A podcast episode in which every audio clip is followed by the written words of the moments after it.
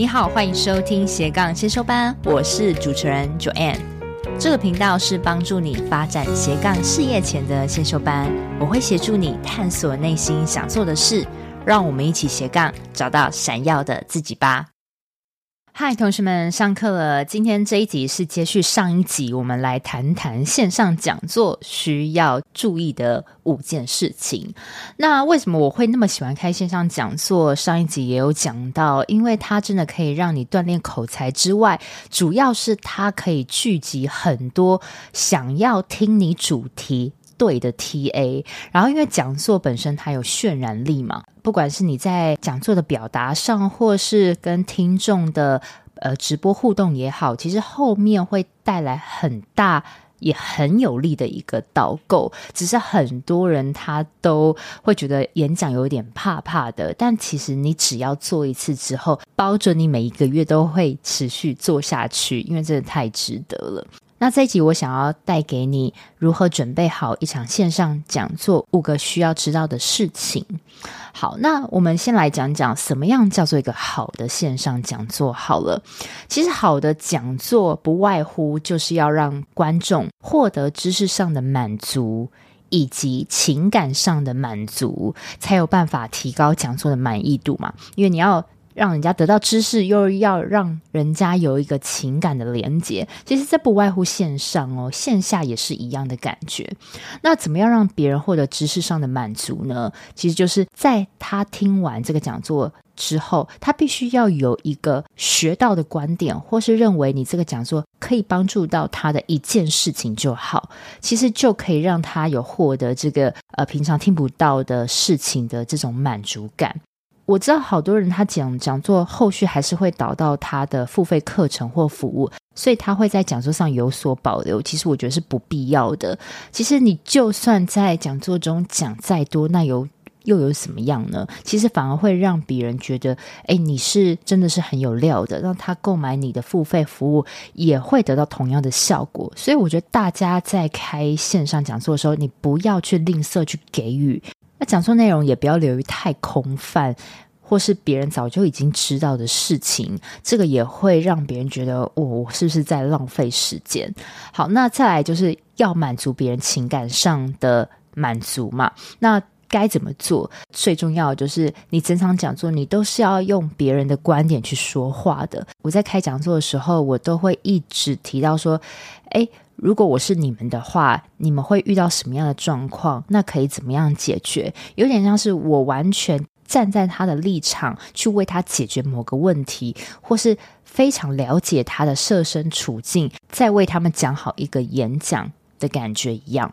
好，所以由别人的观点说话是很重要。但是我发觉好多人他都会只顾讲自己的故事、自己的观点，那他忽略了由别人的角度。做演讲，我觉得是很可惜的。还有就是你要多带入故事，让人身临其境，这个真的很重要。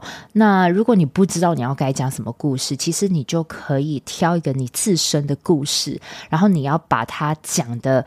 就是身临其境，因为这个就是你亲身发生的事情嘛。你要让大家听的时候是有一种画面感的，是有一种渲染力的。所以你现在可以也可以储备一一两个故事。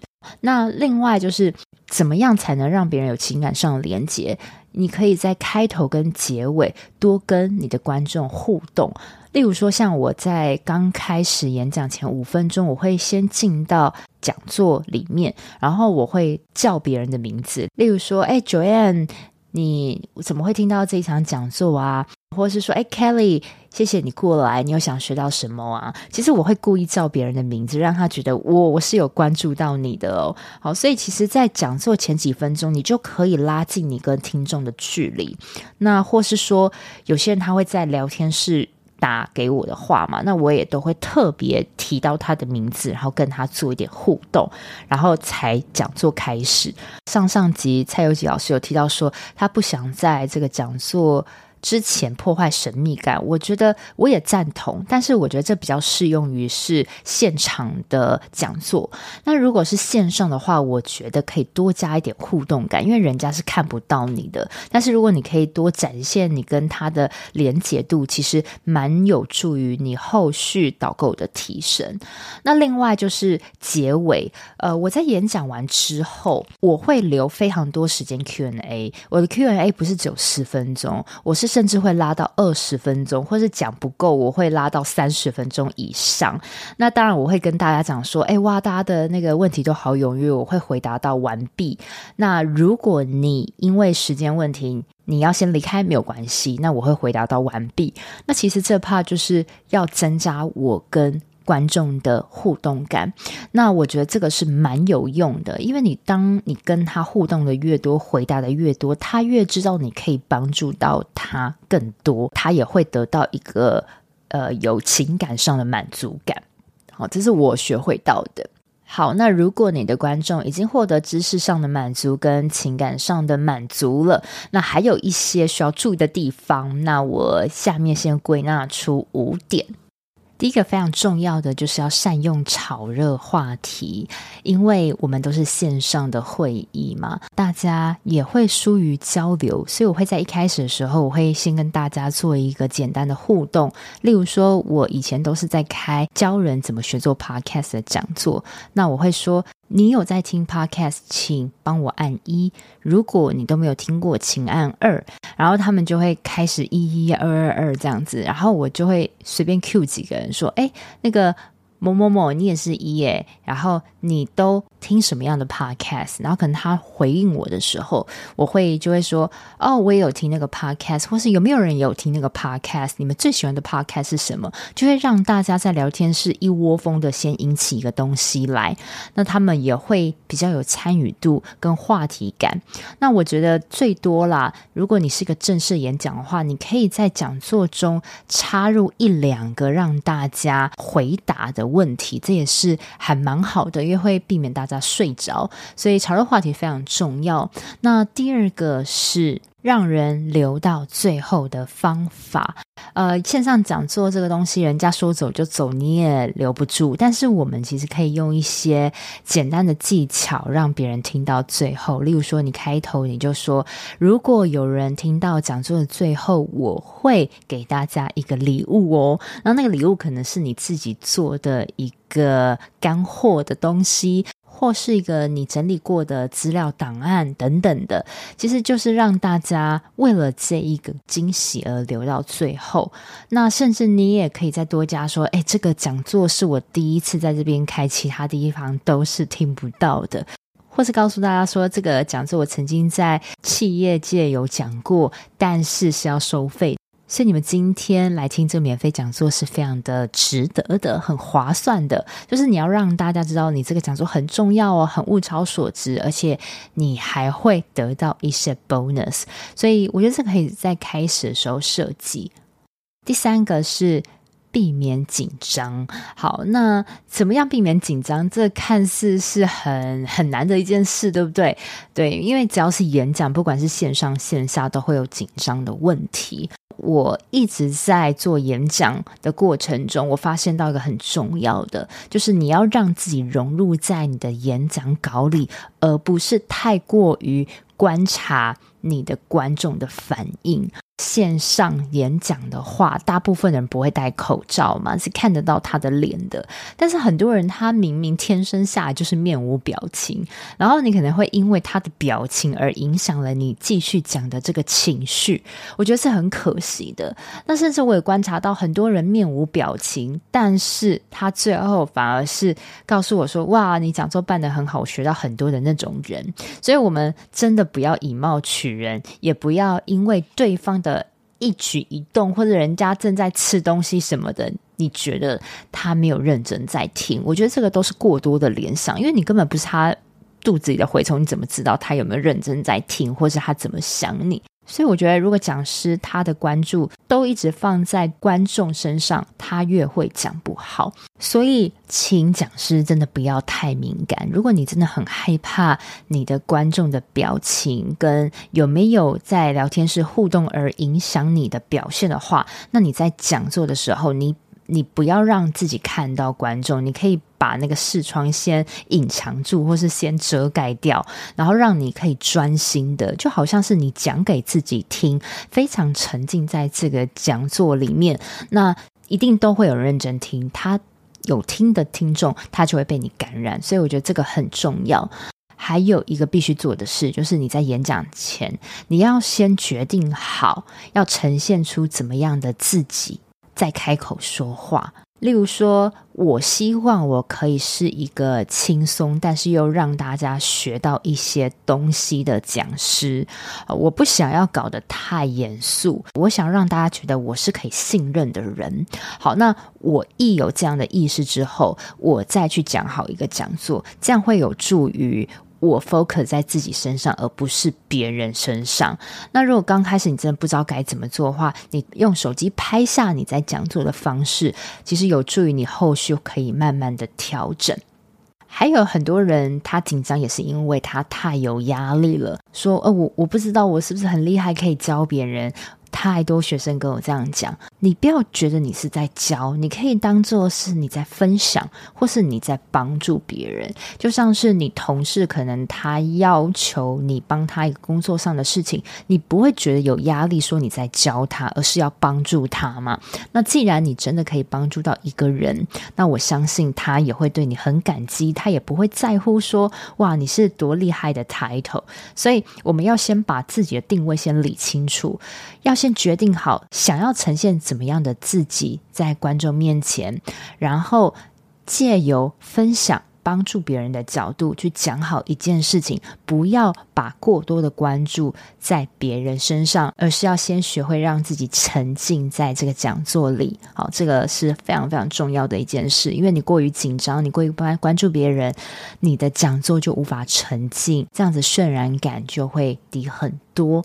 第四点就是你要非常注意你的音调的起伏。好，那因为我们是线上讲座，所以呢，你必须在说每一句话的时候，你的力道啊，还有你的音调，都要比面对面多三层的表现力。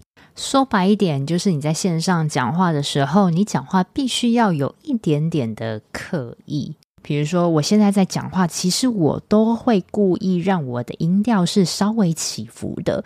平常在讲话，当然我不会像现在这样子哦。但是我既然在线上，你们只能用声音听到我，那你会觉得我的声音至少是有一点朝气的，有些积极的感觉。但是我平常讲话不会那么的用力，这个就是很重要的一点。你在线上讲座的时候，你的音调起伏要比平常。多三成的表现力，那这样子别人听到才会比较有感觉。还有你在说话的时候，你要让你的腹部是有一点用力的哦。例如说，我现在在录节目，或是我在直播，我在演讲，我的腹部永远都是出一点力的，因为我出力的时候，我的声音会比较饱和，比较显现出来。腹部的发声法其实就是用丹田发声。就像你在唱歌一样，你会用丹田发声，你的声音会比较饱满。我现在所有的声音都是腹部的声音哦。如果我是单纯用喉咙的声音，大家好，我是斜杠先修班的主持人 Joanne，这个是完全用喉咙音在讲话。好，那我现在改成用腹部音。你好，我是斜杠先修班的主持人 Joanne。好，是不是就好像有一点朝气，然后你的声音是感觉比较饱和，所以呃，我很建议大家这个需要锻炼的哦。如果是你在大众演讲或是线上演讲，你都需要让你的腹部是有一点力道，要让你的声音出来的。还有也可以教大家一个 pebble，如果你在线上演讲，想要提高你的声音影响力，建议你使用鼻子呼吸，因为你可以先深深用鼻子吸满气，吸饱气之后，你的声量会增加。那因为你腹部有气嘛，所以你腹部也会拱起。所以会让人更听清楚你饱和的声音。好，那接下来就是你要再加上笑容啦，因为笑容无敌嘛，只要露出笑容的时候，你的声调也会夹着变得很明亮。我们刚刚讲到了关于音调的起伏跟发声的方法，那还有一点我觉得很重要的就是你要让你的嘴巴大打开来，因为你会发现很多讲话含在一起的人，他们其实都是因为他们不把嘴巴张大。那如果你嘴巴张大，清楚地说好每一个字的时候，别人会更听清楚你在讲什么。那你不断的讲话，其实你的这个呃，关于你。表情的肌肉跟你嘴唇、舌头的肌肉就会被你打开，那你在讲话的时候就会变得越来越有力道。那我也发现很多人很少讲话，他自己的这个说话用的肌力会渐渐的衰退。其实跟年龄大小无关，是在于你有没有去使用你的这个表情肌有关。接下来你在说话的时候，你的停顿也非常重要哦。你不是一直滔滔滔滔不绝的讲，因为其实会让人很无感。那在线上的表达，会比较建议你要在说重要话之前，你要先停顿一下，然后再慢慢的说出来。这个会让你瞬间得到关注，人家也会知道哦，你这个是很重要的话。最后一点，关于投影片的呈现，也有些撇步。最重要的就是你要让你的投影片是有速度感的。为什么说这样呢？因为你在线上演讲的时候，你台下的观众你是看不到的，所以如果你过于冗长，或是过于很少去变换你的投影片的画面的时候，你会让人觉得很枯燥乏味，然后就会很多人渐渐想转台。所以你自己也要抓一下，诶，该讲到一个段落的时候，你投影片就要换。如果你可以把你的投影片做到很像连环图画的方式这样去呈现，连环动画的方式这样去呈现，这个速度感其实会瞬间 catch 到别人的目光，这也是一个非常好用的方法哦。哦，还有就是你在投影片呈现上不要放太多字，因为太多字就会让人发散。那我建议一张投影片你就放。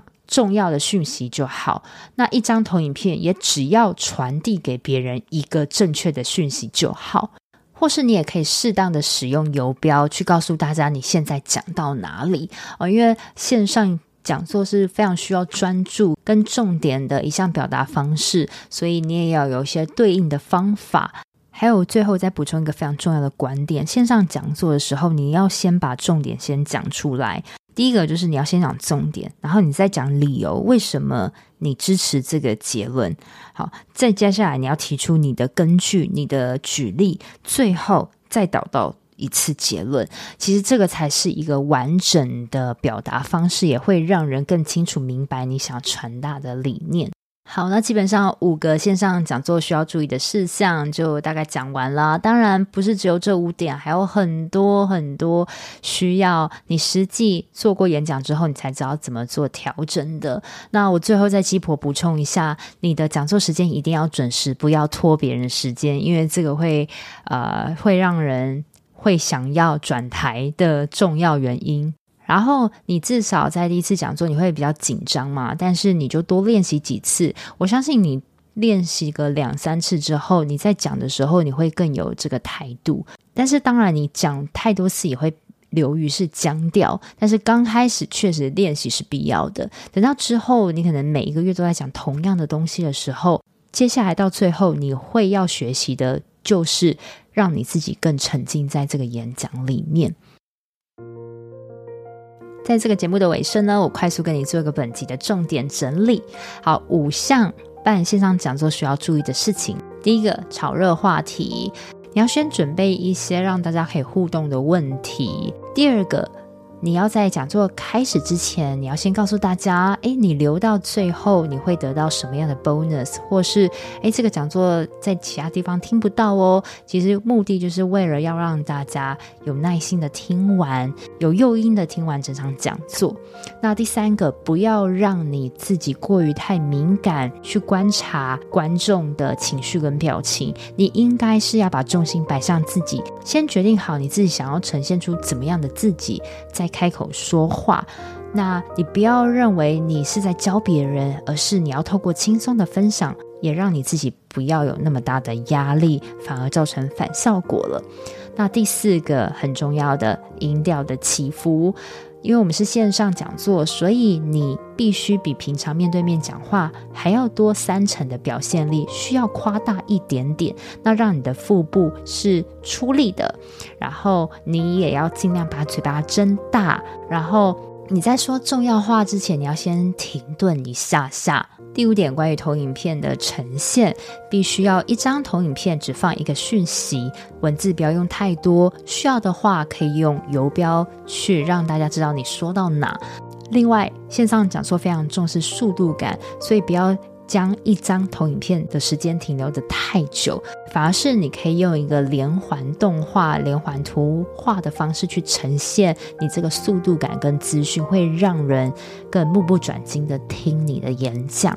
最后，线上讲座很需要的是先说重点，你先把结论先亮出来，让大家知道，接下来你再去阐述为什么你支持这样子的结论，然后再提出有力的证据，最后。再说一次结论，可以让人更不发散的听你讲完整场。好，希望自己对你有帮助。如果你听到这里，你也想要办一个免费讲座，后续导到你的付费项目，例如说是你的咨询课程或是线上课程的话，我刚好也有出一个六周一对一的教练课，帮助你从发想你的定位到实际帮你办讲座、练习口语表达，再帮助你成功上架出你的线上课程。那因为这是量身定制的服务，如果你对于这个教练课有兴趣的话，你可以先预约跟我做一个免费三十分钟的咨询，聊一聊，看你适不适合。我会把这个预约的链接放在节目的内文，欢迎你看了规则之后跟我预约线上聊聊的机会哦。那我们就下周见喽，拜拜。我都会固定在每周二早上上架我的节目，希望收听的你都可以找到让自己闪闪发光的热情事业。另外，我有个 Facebook 私密社团，叫做斜杠先修班，里面会有学员的交流跟斜杠资讯的分享，欢迎你加入。你现在在通勤的路上吗？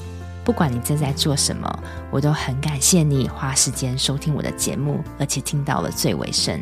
希望我的节目对你人生启发有帮助。如果你喜欢这集，很希望你拨空帮我到 Apple Podcast 留言评分，这对我来说是最大的创作动力。非常感谢你，我们下周见喽。